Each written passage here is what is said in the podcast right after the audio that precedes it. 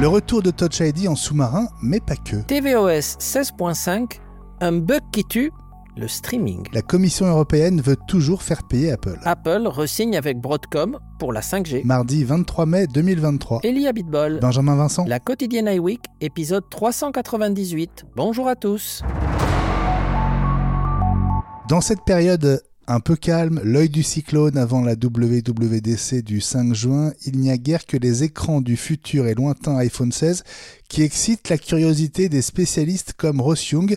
La semaine dernière, nous avions parlé ici de cette rumeur concernant l'augmentation de la taille des écrans, mais il y a d'autres infos qui viennent de sortir, Ellie. Eh oui, euh, et, et d'ailleurs, il y en a plusieurs. La première, euh, c'est que les iPhone 16 et probablement les 16 Plus vont revenir à un design où les deux caméras seront verticales. Et c'est étonnant parce qu'Apple nous avait expliqué que justement le fait de les mettre en diagonale permettait d'obtenir des photos de meilleure qualité. Alors bon, est-ce qu'ils ont trouvé comment réduire leurs composants ou est-ce qu'ils ont trouvé une autre façon de prendre des photos?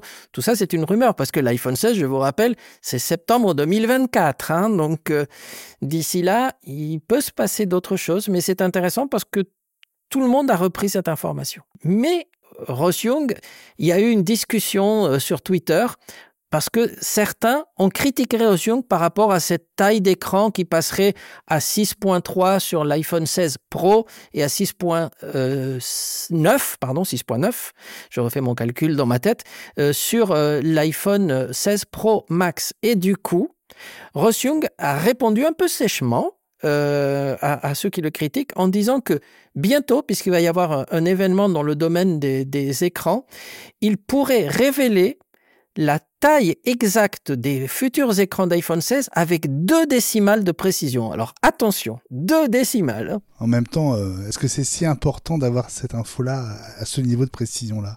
Non. Mais c'est juste parce que le garçon est un peu fier. Ellie, on reparle de Touch ID sous l'écran avec une nouvelle technologie d'écran Samsung.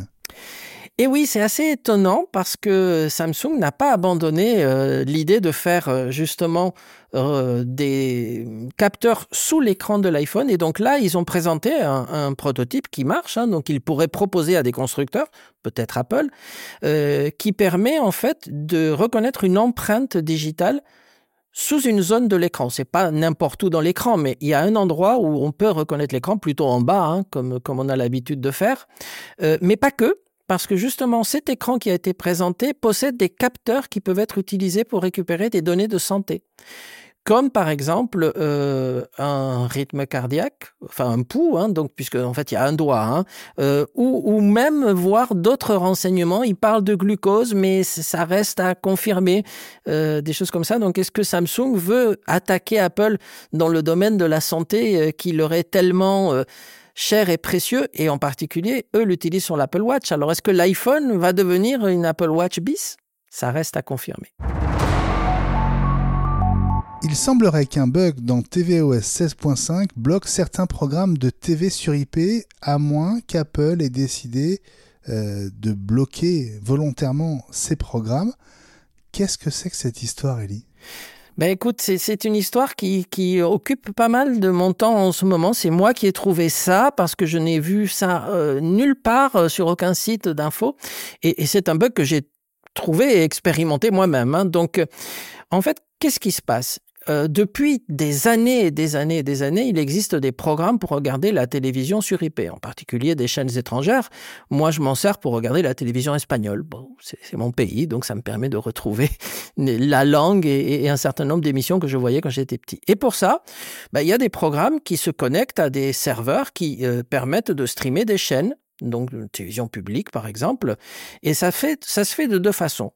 Soit, en fait, on reçoit une liste qui s'appelle une liste .m3u, qu'on met par exemple dans VLC et qui contient une liste de chaînes avec des liens HTTP euh, qui permettent, en cliquant, de se connecter sur la chaîne et de recevoir le, stream. Bon, ça c'est classique. Mais il y a un inconvénient à ça, c'est que si les chaînes changent, si la numérotation change, si l'accès change, bah, le fichier n'est pas mis à jour parce que c'est un fichier qu'on télécharge une seule fois. Et donc, évidemment, on se retrouve avec des trucs qui marchent, qui marchent plus, qui remarchent, qui remarchent plus. Et donc, euh, il y a des, des, programmeurs qui ont trouvé un système qui s'appelle Extreme Code, X-T-R-E-A-M euh, point code, donc qui permet en fait de se connecter avec un identifiant et un mot de passe à un serveur qui renvoie en temps réel la liste des chaînes. Donc, ils peuvent changer, qui peuvent euh, être complétés, diminués, etc. Et, et, à partir du moment où on a cette liste, on se connecte comme on faisait d'habitude. Eh bien, ça, ça a toujours marché. Et si on va sur l'App Store, que ce soit iOS ou macOS, euh, etc., il y a des dizaines et des dizaines de programmes qui savent faire ça et qui sont euh, approuvés par Apple, etc., etc. Et donc, 16.5 est sorti et ces programmes ont arrêté de fonctionner. C'est-à-dire qu'en fait, vous cliquez pour vous connecter au serveur et vous avez soit un message d'erreur, soit un message qui vous dit que le serveur est vide et qui n'a pas de contenu. Et pourtant, si vous avez mémorisé certaines de ces chaînes en favori, euh, ben vous cliquez dessus, les chaînes marchent. Hein. Donc c'est juste que euh, ben, quand vous cliquez avec le logiciel habituel sous 16.5, ça ne marche pas. Alors j'ai déballé un Apple TV qui était encore en 16.4.1, je ne l'ai pas mis à jour, bien sûr. Je me suis connecté, les programmes marchent parfaitement. Et ce qui est pire, c'est que ces mêmes logiciels sur un iPhone, ils marchent, et sur un Mac, ils marchent aussi. Donc il n'y a que sur l'Apple TV que ces programmes ne marchent plus depuis la 16.5. Alors, est-ce qu'Apple a changé une API et les éditeurs n'ont pas mis à jour leur programme, mais cette API uniquement sur l'Apple TV, donc sur tvOS, ce qui est étonnant, ou est-ce qu'Apple a décidé de bloquer ces programmes euh, à la demande de fournisseurs de contenu ou, pour une raison euh, qu'on ne sait pas, mais dans lequel cas il aurait fallu au moins communiquer. Et pourquoi le faire que sur tvOS et pas sur le reste des plateformes. C'est très bizarre, donc euh, je cherche activement les informations, j'ai fait toutes sortes de recherches sur Internet Personne, personne, personne ne, parle de ça. Et j'ai écrit aux éditeurs des logiciels, puisque ces logiciels, certains sont payants, en disant euh, qu'est-ce qui se passe? Parce que là, depuis euh, euh, la sortie de 16.5, ben, on peut plus se connecter. Et pour l'instant, j'ai pas de réponse, mais j'espère qu'ils regardent ça. La Commission européenne déterre la hache de guerre et ressort l'affaire des 13 milliards de dollars qu'Apple n'aurait pas payés en bénéficiant des facilités de la législation irlandaise. Mais Ellie, pourquoi ressortir une affaire qui avait été jugée et classée?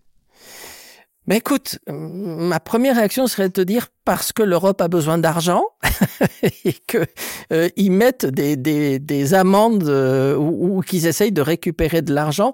Bon, ça c'est une version un peu un peu méchante, mais disons que euh, ce qu'ils disent, c'est qu'il y avait une possibilité d'appel et qu'après avoir réfléchi, comme c'est quand même une grosse somme, euh, ils ont fait appel. Et pour l'instant, on attend le résultat de cet appel. Cet appel est tout nouveau. Hein. Donc nous, on pensait que depuis le temps, c'était fini, hein, c'était classé. Mais non, non. Euh, euh, alors il y a un avocat qui dit que ce n'est pas fini parce que l'Irlande avait une attitude un peu ambiguë. En même temps, ils peuvent pas critiquer l'Irlande qui fait partie de l'Union. Hein. Donc c'est un peu alors, euh, ils ont remis l'affaire sur, euh, sur la table avec un avocat qui s'appelle Daniel Beard qui, euh, qui explique que ben, les systèmes de Cupertino étaient soumis en fait au régime fiscal américain et que déjà aux États-Unis, ils payent 20 milliards de dollars d'impôts. Euh, et, donc, ben voilà, il y a, un imbroglio, les gens sont pas d'accord entre eux, et on ne sait pas comment ça va se passer, mais par contre, L'affaire est maintenant au niveau de la Haute Cour européenne qui va se prononcer sur la procédure d'appel le 9 novembre prochain. Donc c'est pas pour tout de suite, mais on va noter la date. En novembre, on, va voir qu'est-ce qui se passe avec ces 13 milliards. Apple pourra certainement faire appel de l'appel si jamais, euh, parce que bon, pour 13 milliards, je pense qu'ils vont se battre un peu quand même. Selon Mark Gurman, Apple vient de signer un nouveau contrat avec Broadcom, plusieurs milliards de dollars pour la fourniture de composants 5G. Mais Ellie, on pensait tous qu'Apple allait basculer vers des composants maison, alors qu'est-ce qui se passe? Bah écoute, j'ai pas vraiment d'explication parce qu'en plus c'est un contrat qui va leur coûter beaucoup d'argent. Mais je crois qu'un certain nombre de projets chez Apple, dont probablement l'étude de, ce modem 5G euh, de fabrication maison, a dû être mise de côté pour donner la priorité à des choses comme euh, le casque, Je crois que tous les ingénieurs d'Apple maintenant travaillent sur ce, casque euh, qu'on va bientôt découvrir. Euh, c'est la, seule explication que je vois. Ou alors, il y a une réduction des budgets euh, parce que euh, il y a eu les résultats, etc., et que certains projets considérés comme non essentiels ont pu être mis de côté ou ont pris du retard, faute d'ingénieurs ou faute de moyens. Mais de notre côté, ce qu'Apple n'utilise pas en interne et en fabrication interne, il l'achète chez Broadcom à un certain prix. Donc de toute façon, à un moment donné, ces, ces, ces modems 5G, mmh. qu'ils soient fabriqués par Apple ou qu'ils soient fabriqués par Broadcom, ben, ils ont un prix. Alors il y a dû y avoir une décision de gestion, je crois. Euh, maintenant, est-ce que le projet est abandonné, repoussé Ce que, ce que dit euh, Mark Gurman, c'est que du coup, il ne l'explique pas, hein, mais ce qu'il dit, c'est que les, les modems 5G Apple euh, seront disponibles dans plusieurs années. Donc là, on ne parle pas d'un report de quelques mois ou, ou, ou pour l'iPhone 16. Là, lui, il parle de plusieurs années. Mais on n'a pas trop de précision pour l'instant à ce stade. Merci Ellie. La quotidienne iWeek revient demain.